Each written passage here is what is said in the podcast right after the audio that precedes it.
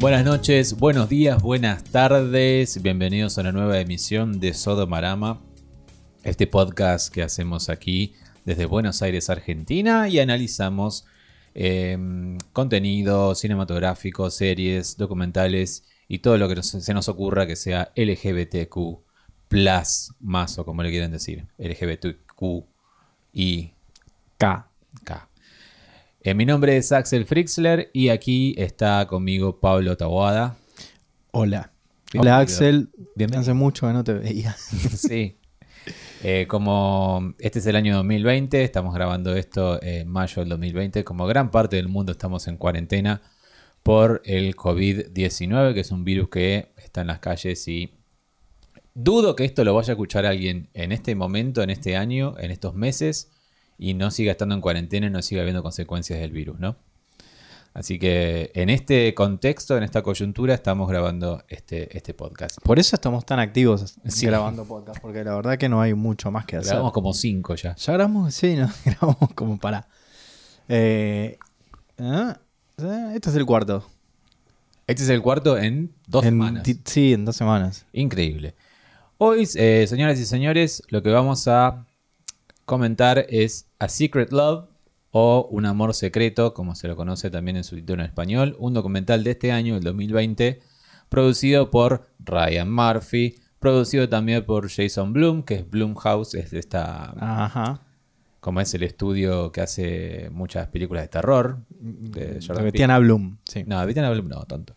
Y dirigida por, eh, perdón, dirigido por Chris Bolan, que nos enteramos que es su primer documental y su primer película ever haciendo lo que sea. Em, cuenta la historia de dos mujeres que se enamoraron en 1947, esta- perdón, canadienses, eh, llamadas Pat Henschel y eh, Terry Donahue. Pat y, y Terry jugaban al béisbol también, se conocieron y comenzaron un amor secreto, como su título lo, lo dice, durante 65 años sin salir del closet y sin ni siquiera Claro. contárselos ni a sus amigos, ni a, ni a- no, amigos sí, pero ni a, su- a nadie de su familia, básicamente. O sea, la- el documental empieza cuando están en los 65 años de relación, aproximadamente. Es muy bueno. Es como empieza. Porque yo me preguntaba, después de que terminó el, el documental, no me preguntaba, pero reflexioné, mirad que las siguieron y documentaron su vida durante varios años. Mínimo no sé si te diste cuenta. Tres años. No, más. ¿Más? Porque después al final, bueno... ah, Yo diría tres. No, pará, pará. Deja- hay que sacar cuentas, pero... Viste que estuvieron dos años, bueno, después las vamos a contar, pero estuvieron dos años en ese lugar, Sí. ese lugar tan polémico que, que no querían, que sí, que no, que sí, que no.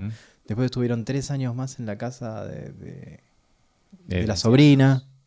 No, no, no, la casa de la sobrina, pero esa parte no está documentada. Está bien. Ahí se despide el documental. Sí, pero siguieron tres años, sí, por lo menos. Tres años por lo menos en, en la vida de estas mujeres. Y en esos tres años es cuando, eh, a menos, al menos unos días antes, unos meses antes, les hab- le habían contado a la familia, a su familia cercana, que ellos, ellas, perdón, eh, no eran amigas, no eran eh, comadres, por decirlo de una manera, sino que No eran, prim- no eran primas. no eran primas, sino que eran gay. De hecho, abre así el documental y es muy lindo eso porque vos vas viendo, si no sabes nada, si ni siquiera viste un tráiler, que es muy difícil porque el tráiler eh, está- se, difundió bastante y Netflix además te lo pone. Sí, medio que te lo enchufan ahí cuando, cuando abrís Netflix. Em, pero vas descubriendo la- de a poco la vida de estas mujeres. Y eso está bueno, que te lo dije antes de que grabáramos. eh, se nota que de principio el guion de documental, que es algo que uno no cree que existe en el documental como espectador. Uno cree que el sí, sí, bueno, sí. Muy, es, es muy importante, está muy estudiado. es muy esencial el guion en el Eh, documental. Nosotros sí, eso lo- en la facultad lo Claro, vimos. lo- pero digo, En general la gente piensa que un documental es simplemente mostrar Cómo. la realidad, nada más lejos. Un documental nunca es la realidad. nunca. A veces es una realidad eh, acomodada para que parezca real. Sobre todo los documentales, eso, eso lo, lo aprendí hace mucho de, de- animales, porque con las personas, bueno, pues... Y hay unas cosas que, que denotan una puesta en escena, entre comillas. Pero con los animales no puedes hacer eso. Mira, por ejemplo, acá tenemos un gato que se le ocurrió Si se escuchan ruidos. in- interrumpir y jugar con frutos secos. Con un envase de No lo voy a frutos llevar secos. muy lejos porque está es muy pesado. Entonces con los animales hay que provocar cosas para que hagan cosas frente a la cámara. Ujú. Y acá también hay, hay unas escenas que después quiero comentar sobre el conflicto. Diane, Pat, que está como un poquito sí. eh, teatralizado, no sé.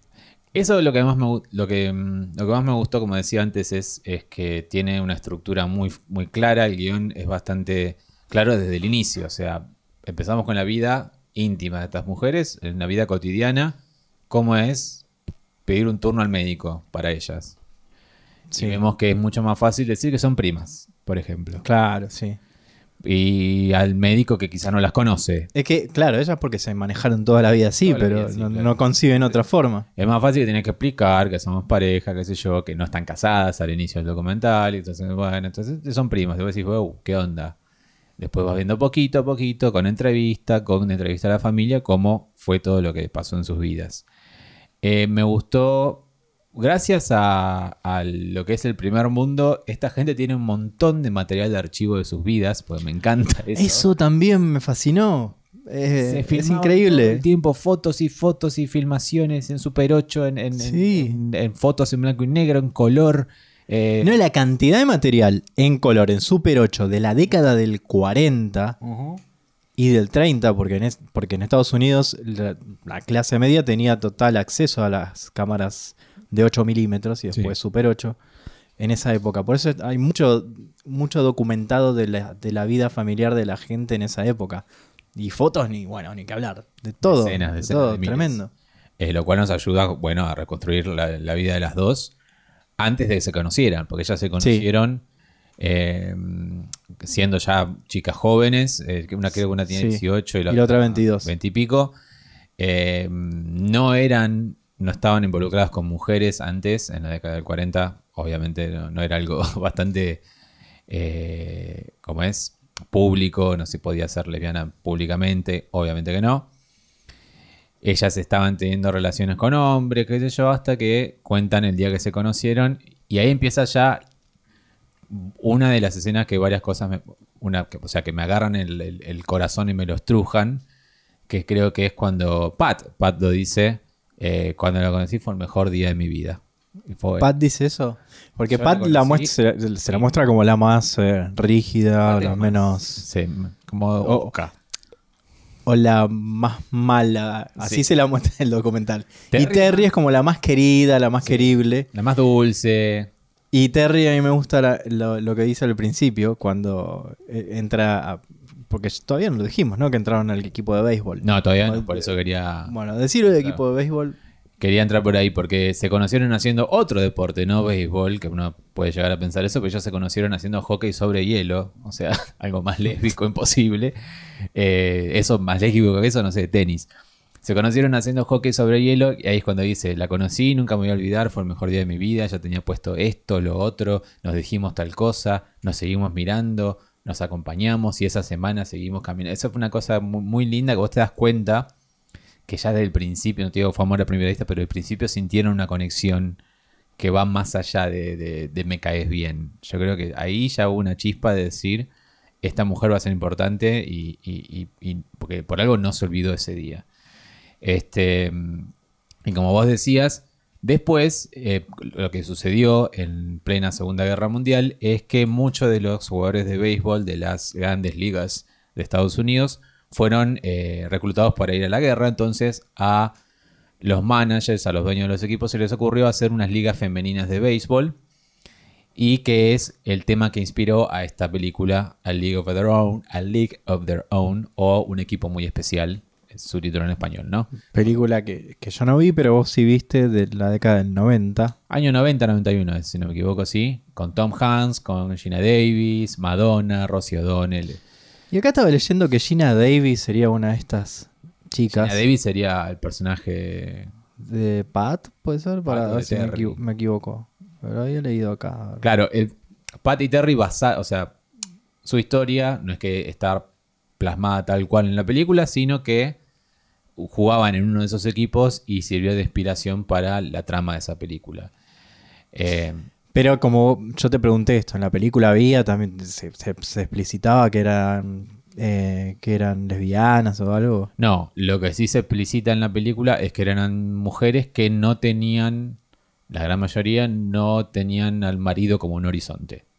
Ajá. No eran el, no eran su, su meta casarse, que eso, que de hecho las dos o tres escenas que se muestran dentro de este documental en, en A Secret Love de esa película son suficientes como para entender un poco el contexto. Se esperaba que la mujer fuera educada, eh, se vistiera de tal manera y no que jugara al béisbol y se embarrara y se arrastrara. De hecho, eh, Terry lo dice en un momento que ella estaba tan emocionada de jugar y que al principio todo lo tomaban como un chiste, como diciendo, bueno, vamos a reírnos un poco, a ver cómo las minas juegan al béisbol, le dije, "Je, baja acá. Hasta que las minas jugaron al béisbol posta y jugaban bien al béisbol. Y el, como decíamos antes de grabar, siguió funcionando durante años eso. Sí, además en las, en las películas de la época se ve que la cancha estaba llena para ver La cancha mujeres. sí. Y, y funcionó como entretenimiento y siguió varios años cuando incluso los varones ya habían vuelto de la guerra. Pero mm, Bueno, una cosa, cuando el primer encuentro con, con la sexualidad, porque fíjate que Terry, eh, cuando, cuando está jugando, una de las compañeras le dice, eh, a vos sos de las chicas que le avisa que mira que acá las- hay chicas que le gustan las chicas, y ella como que dice, ¿cómo, cómo es eso? el Nunca, vestuario, sí. nunca, nunca se le había ocurrido que- que eso existiera Sí. a ella.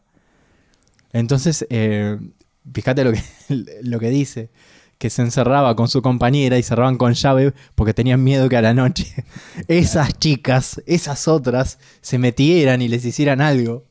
Claro, es- es- es- estamos hablando del mindset de esa época que era eso, el- el- la vida normal, entre comillas, era una, y la homosexualidad era ese, E- ese fantasma, sí. fantasma que va a venir en algún momento, que no importa si es hombre o mujer, pero va a venir Y te va a comer. y te va a comer y se va a infiltrar en vos y va a hacerte homosexual. Que, que- qué ironía además que Terry terminó siendo. Claro. Y ella Pero ella no- lo sabía. Ni siquiera se le, o sea, no se había detenido a pensar en la sexualidad. Sí. Imagínate eso, hasta qué punto.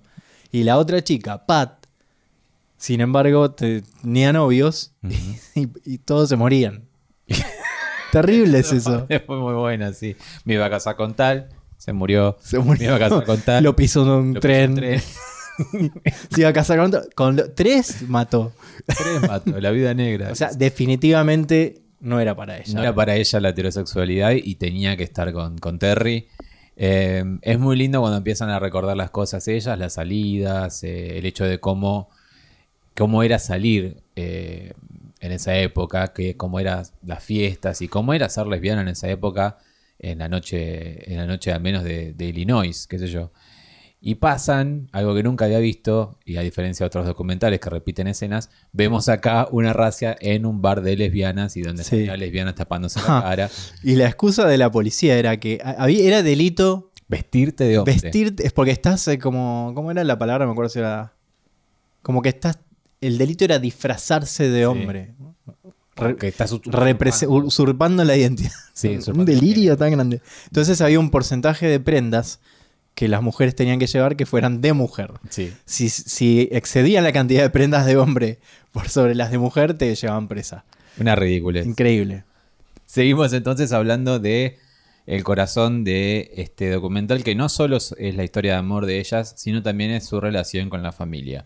Ya dijimos y ya hablamos de cómo ellas eh, salieron del closet, entre comillas, ante su familia, principalmente con su familia más cercana, que es la familia de Terry, ¿no? La familia de Pat está mencionada un poco nada más, Eh, una de las cosas que se menciona es el hermano de Pat. que no está de acuerdo con... Que, que era como. Porque tenía otros hermanos, creo que, pero murieron. Y este un último hermano que le quedaba. Ella eh, eran muy unidos, quería mucho a Terry, pero no sabía que eran pareja. Y en el momento que se enteró que eran Y pareja, cuando Pat le dice que son pareja gay, que se quieren casar, una vergüenza. no, eh, no porque, mira, eso me, me gustó que dice, no porque esto va, va a generar problemas en la familia. Vas a matar a nuestra familia. No, va- a matar no, pero como va- va- vas a hacer un desastre en la familia. Ella dice, ¿qué familia? Están, están todos muertos. Son, Somos dos, Ricardo. son viejísimos encima. y bueno, no, y después no se lo vuelve a mencionar y que no, no sé si se volvieron a hablar o algo, pero no se lo vuelve a mencionar. Sí. El miembro de la familia que más vemos, como dije, eh, la familia de, de Terry, es Diana. Diana es la Que sobrina. yo la sigo recordando como Diane, pero, pero bueno. es Diana. pero es Diana. Eh, es la sobrina de Terry, como decía, y es casi como su hija, lo dicen ellas. Ella me, estuvo conmigo cuando yo era chica, cuando me recibí, cuando me casé, cuando todo. Y Es todo, como- es increíble, pero lo vemos en todas las fotos eh, familiares como realmente como madre e hija. La, gra- la graduación, todas las filmaciones caseras, está desde chica eh, hasta adulta, siempre con Terry. Así que sí, es como una relación de madre e hija. Y me gustó además que el conflicto de Diana no viene por la parte de si son gay o no son gay. A ella la- realmente no le importa, simplemente se sorprendió un poco, pero no le importa mucho. Sino, Yo no entiendo esa familia cómo se sorprende. Y- 70 años juntas. Qué sé yo. Em, sino que viene por el lado de la salud de Terry. Terry tiene el mal de Parkinson y Diana le preocupa mucho que estén las dos solas viviendo, viejit, no solas, está mal decir solas, pero que estén las dos sin atención todos los días, eh, viviendo eh, lejos de su familia, porque su familia Claro. está en Canadá. En Edmonton y ella se ven en Estados Unidos, Chicago. entonces le preocupa bastante. Y es la insistencia por parte de Diana de que hagan algo, o bien tengan ayuda en la casa, o bien se trasladen a un, eh, como es, un asilo de ancianos. Sí, pero lo que prim- ella primero que nada quiere que se muden a Canadá. A Canadá de vuelta, claro. para que lo que hagan sea en Canadá. Sí.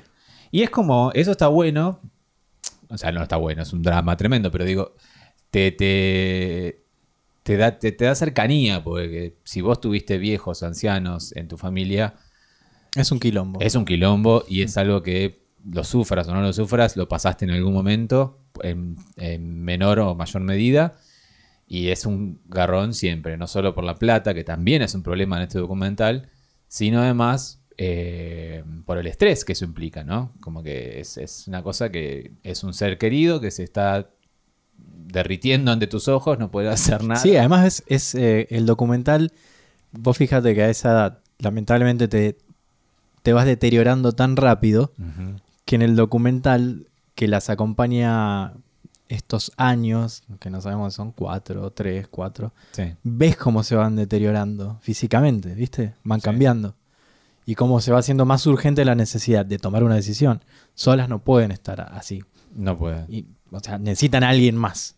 Un Sí. asistente o algo. Y fíjate que ahí eh, te olvidas para, de- por completo del tema sexualidad. Son Yo dos abuelas que podrían ser tus abuelas. Uno Claro. lo ve así y te olvidaste de que... Me olvidé que estaban casadas, si no estaban casadas, si iban a casar, me olvidé por completo. Aceptaste por completo que, que esa relación como si fuera tu familia. Esa es la importancia de un Eso buen me gustó, Esa es sí. la importancia de un buen guion. Y no solo eso, y ya voy a la, a la otra parte. O sea, hubo tres partes que me estrujaron el corazón. La segunda, eh, en realidad, que voy a mencionar, pero no fue la segunda, sino que fue la tercera, que es el momento, el momento cuando las cámaras están apoyadas sobre la mesa. Y las entrevistas ya no son entrevistas, sino que es un momento íntimo, 100%. No El momento de la mesa. el momento de la mesa Tenso, tenso. se sientan Terry y Pat y Diana al día siguiente después, o sea, hay como una especie de charla eh, for- eh, ¿cómo es? educada, eh, civil, entre ellas diciendo, bueno, estaría bueno que se vayan acá, veamos tal asilo, ay, no sé, no sé, no sé, hace mucho frío allá, que es como hasta amena, como las charlas que tienen con sus amigos, ya tienen, son amigos de, de una pareja que- gay, sí, también de que viejitos. también tienen chistes entre ellos, te vas a casar, ay, sí, no sé, me voy a mudar, uh, lulú, la, la, la. Y mientras nos cuentan cómo se conocieron y todo, ¿no? Uno piensa que va por ahí, como que también con sus familias, con Diana, se van a hablar así. Pues además son familia, ¿no? Hasta que pasa lo que pasa, y ahora entiendo por qué pasó esa escena que pasó, eh, que no sé si califica de spoilers. ¿Spoiler documental? No, ¿no? No Si sé. estás acá, pues ya lo escuchaste, ya lo viste, digo, el documental. Eh, se logra algo muy lindo, que se han logrado varios documentales, otros han intentado y no lo han podido hacer, que es lograr una escena intimista donde están las tres mujeres discutiendo después de que pasó algo que no vimos cuando pasó, pero que nos cuentan ellas en esa escena, que es que Pat siempre se puede ir, Pat tiene plata oculta bastante Mucha plata. Y simplemente no se quiere ir de esa casa porque no quiere dejar la casa. Es muy de viejo eso, no Es querer. muy de viejo eso. No, yo me quedo en mi casa, yo me quedo en mi casa.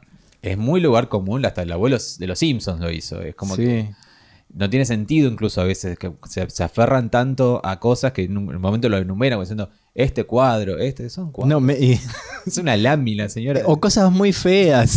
cosas que sí, tirá eso. No, Eh, esto, esto me lo llevo, esto me lo llevo, aquello Bueno, me lo llevo. es una vez que ya pasa, pero el momento dramático se entera Diana que Pat eh, Le ocultó eso, es como, bueno, lo bien creado. tremendo. No vamos a dar detalles porque la verdad es la mejor escena de todo el documental. Es intensa, es extensa, es cruda, es natural, es todo. Y está lograda con las dos, dos cámaras, si no me equivoco, apoyadas en la mesa, nada más. Me parece que una cámara. Creo que una o dos. Claro, hay una cámara solo para Pat, pero sí, hay una Sí, cámara en la mesa y está Terry eh, observando todo sin decir En el nada. Pat y Diana empiezan a decirse varias cosas como Es como que tenía mucho acumulado. mucha de- mierda adentro. Y como que ahí salió toda la luz. Buenísima escena. ¿Y por qué destaco esto? Y no voy a dar más detalles para que la puedan disfrutar todos en, en- en todo su esplendor. Es porque el director, eh, Chris, Chris Bolan era, ¿no? No me estoy diciendo mal el nombre. Eh, Chris Bolan es en realidad el hijo de Diana y por ende es sobrino nieto de Terry. Claro. Y Nos Sí. acabamos de enterar de ese Se- detalle. Nos acabamos de enterar de ese detalle. Un familiar puede lograr eso nada más. Si va Michael Moore a hacer el documental de las dos viejitas, no le van a dejar dejar la cámara, no le van a permitir dejar la cámara ahí y captar esa escena tan intensa, ¿no? Bueno, ahora fíjate. Un documental que tenga cierto ojo y sensibilidad para la dirección, porque el otro día vimos Circus of Books, que Eso, fue sí. Dirigido por la hija del matrimonio protagonista y no logró ninguna escena así. Y lo intentó un Lo, montón de lo veces. intentó 10 18 mil veces y no lo logró. Yo- ¿Vos viste Tarnation? Sí. Sí, sí, la vi. Bueno, Tarnation es un documental que tiene ya como no sé, unos 20 años, que es hiper intimista, porque es básicamente eso.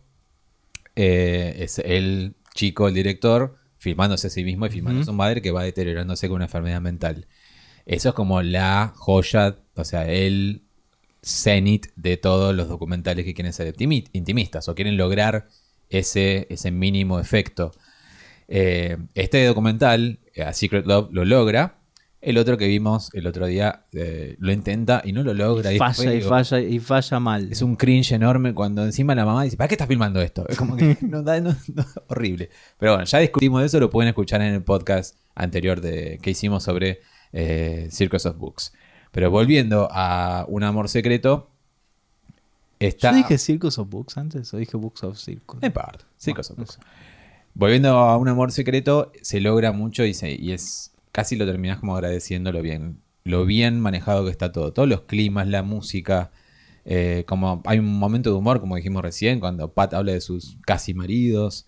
Eh, hay momentos también de cuando hablan de la fiesta, de cómo ellas, eh, hay filmaciones de la fiesta, o sea, las jodas locas que hacían La- en las casas. Eso es muy loco porque hay filmaciones. Ellas dicen, ¿te acordás? la eh, con este matrimonio. No, que no son matrimonio. No, matrimonio. Esta pareja gay Sí. Eh, rememoran las fiestas que antes y te acordás de tal cosa y tal otra. Y las podemos ver. Las podemos ver ahí, vemos fotos de ellos, eh, ellos travestidos ahí. eh, Hay una foto de un viejo en tanga en un momento. O sea, como a pesar de todo, íntimamente en su casa, quien iba a decir algo, obviamente hacían fiestas y la tiraban la casa por la ventana. Esas cosas son muy lindas. Y también esa nostalgia es la que, les, la que evita que Pat quiera irse. O sea, que se quiere quedar porque se quiere quedar cerca de, de esos recuerdos y de esos amigos que son los únicos que están vivos porque están todos muertos. Sí, sí, sí. Em, me gustó además que no hubo mucho hincapié, casi nada, en la militancia, en el esto, en lo otro, lo que ellas significaron como nada. Ellas vivieron su vida y sería bastante hipócrita mostrarlas como un símbolo de algo cuando hace tres años que están públicamente... Claro, ellas lo único que hicieron fue tratar de vivir su vida completamente eh, de manera anónima y sin, eh, o sea, sin participar de nada que tenga que ver con militancia. O sea, que, que nadie se entere así no tenemos problemas. Y mientras tanto se siguieron amando. O sea, a lo que voy es eso, el documental no quiere disfrazar lo que no es. Son ellas amándose. Vamos a contar 65 años de amor Y eso es lo que logra, lo que logra con cada escena. Y las escenas de los recuerdos no solo terminan con la parte de los videos y las fotos, sino que además cuando ya se están mudando al asilo de ancianos, vemos fotos, vemos en el momento algo que yo estaba pensando en todo momento, pero no sabía, decía, ¿a quién me hace acordar Pat? ¿A quién me hace acordar Pat? Terry le dice, acá te pareces a Lorin Bacal. Yo dije, sí, es parecida a Lorin Bacal, o sea, tiene esa cara de culo que tenía Lorin Bacal, o sea que no, sabemos que no era una belleza convencional de Hollywood, sino tenía una cara de digamos, de seria, digamos, de... de, Mira, te miento si te digo si era así. Creo que lo recuerdo algunos pocos flashes. flashes de su imagen de vieja, nada más. los Oscars, pero no. Bueno, era, era, era parecida a Pat. Y después llega el momento que yo dije, ay, qué lindo. Y que casi, casi lloro, que es cuando Pat dice, ah, mira, este poema que yo te escribí. Y lo empieza a leer. Lamentablemente no está en español en ningún lado, está en inglés. No lo voy a leer en inglés porque no me a Esa parte, sí, eh, que, empiezan a, que la sobrina empieza a agarrar cajas y cajas y cajas de fotos que tenían. Y empiezan a ver fotos que ni, ni ellas se acordaban que tenían. Es increíble. esa parte es muy lindo ese poema. Porque Pat evidentemente tenía cierto. No sé si era que ella tenía cierto talento, pero viste como que en esa época la gente estilaba hacer esas cosas. Sí, bueno. Escribir cartas, sino. Mis abuelos. Bueno, eso iba. Tu abuelo era que escribía prosa. sí, era una. no sé por qué se usaba así, pero se usaba así. Hasta un, hasta un, relato de algo que hiciste en el día. era como un poema. Hoy hemos grabado un podcast, La Noche está oscura. Esta noche la compartimos con amigos. Pero con más, con más refinamiento. y... más refinamiento, con rima, con cosas. Claro. Bueno, y ese tema, ese poema, perdón, justamente se llama eh, Always I'll Remember This Night, por siempre voy a recordar esta noche. Y ella empieza, no lo voy a, no lo voy a leer, obviamente no voy a ser ridículo de leerlo, pero es una de mis escenas favoritas del documental por todo lo que describe. Describen simplemente una noche en que ellas estaban juntas, se besaron y se iban despidiendo y ella la veía como se alejaba. Y es tan lindo, tan lindo, tan lindo y te termina de matar cuando, le, como es, Diana le dice, che, pero ¿por qué abajo no tiene firma el poema? Porque está como arrancado. Y ella dice, sí, porque yo se lo firmaba, pero después arrancábamos por si alguien lo llegaba a encontrar y para no tener problemas. Y vos decís, oh, tremendo. Esa es la síntesis de lo que vivieron ellas durante décadas y décadas y décadas. O sea, el amor que no podían decir, el amor que no podían confesar más que una a la otra y tenerlo secreto, ¿no? Ese es, creo que vos lo dijiste también, eh, apenas terminamos de verlo, eh, si ves este documental y seguís siendo homofóbico, la verdad sos, no tenés alma, no, no tenés, no sé, cerebro, porque es, es realmente un amor, un amor muy, muy lindo. Estas dos señoras. Bueno, chau. Eh, casi me pongo a llorar, pero bueno. Em, no, eh, si decimos más sobre el documental, sobre la historia en sí. No, no quiero arruinar el final, porque el final es muy lindo. Claro, no, no creo que dijimos todo y está bueno. Sí. Y que más, a ver si hay algo que me olvidé de agregar. Lo único que me olvidé agregar que es que al principio también el motivo por, por el que se mudan a Chicago es que ellas ya estaban juntas en Canadá. Sí. Pero ya les querían conseguir un hombre para casarlas y se empezaron a hinchar las pelotas con eso. Ah, Entonces, no, fue la excusa perfecta porque, listo, lejos de la familia, en otro país, nadie las iba a joder ni a buscarles un, candidato. Eso. Sí, la verdad que sí. Bueno, si te parece, vamos cerrando entonces. Es muy recomendable eh, A Secret Love, Un Amor Secreto. Lo encuentran en Netflix. Es de Netflix, así que siempre va a estar ahí durante mucho tiempo. Y de, de 0 a 5 sodomitas, ¿cuánto le damos? Cuatro y medio. Cuatro y medio. Sí, sí. y medio por completo. Y medio quizás porque hablan de la guerra en un momento, no me interesa mucho, pero sí, cuatro y medio y, es muy, muy recomendable. Perfecto. Muchísimas gracias por escuchar. Saben que se pueden comunicar con nosotros, dejarnos comentarios acá si están escuchando en ebooks, en ebooks o eh, escribirnos a nuestras redes sociales que están en la descripción, ¿sí? En Instagram y en Twitter. Así que los queremos mucho y hasta la próxima. Hasta luego.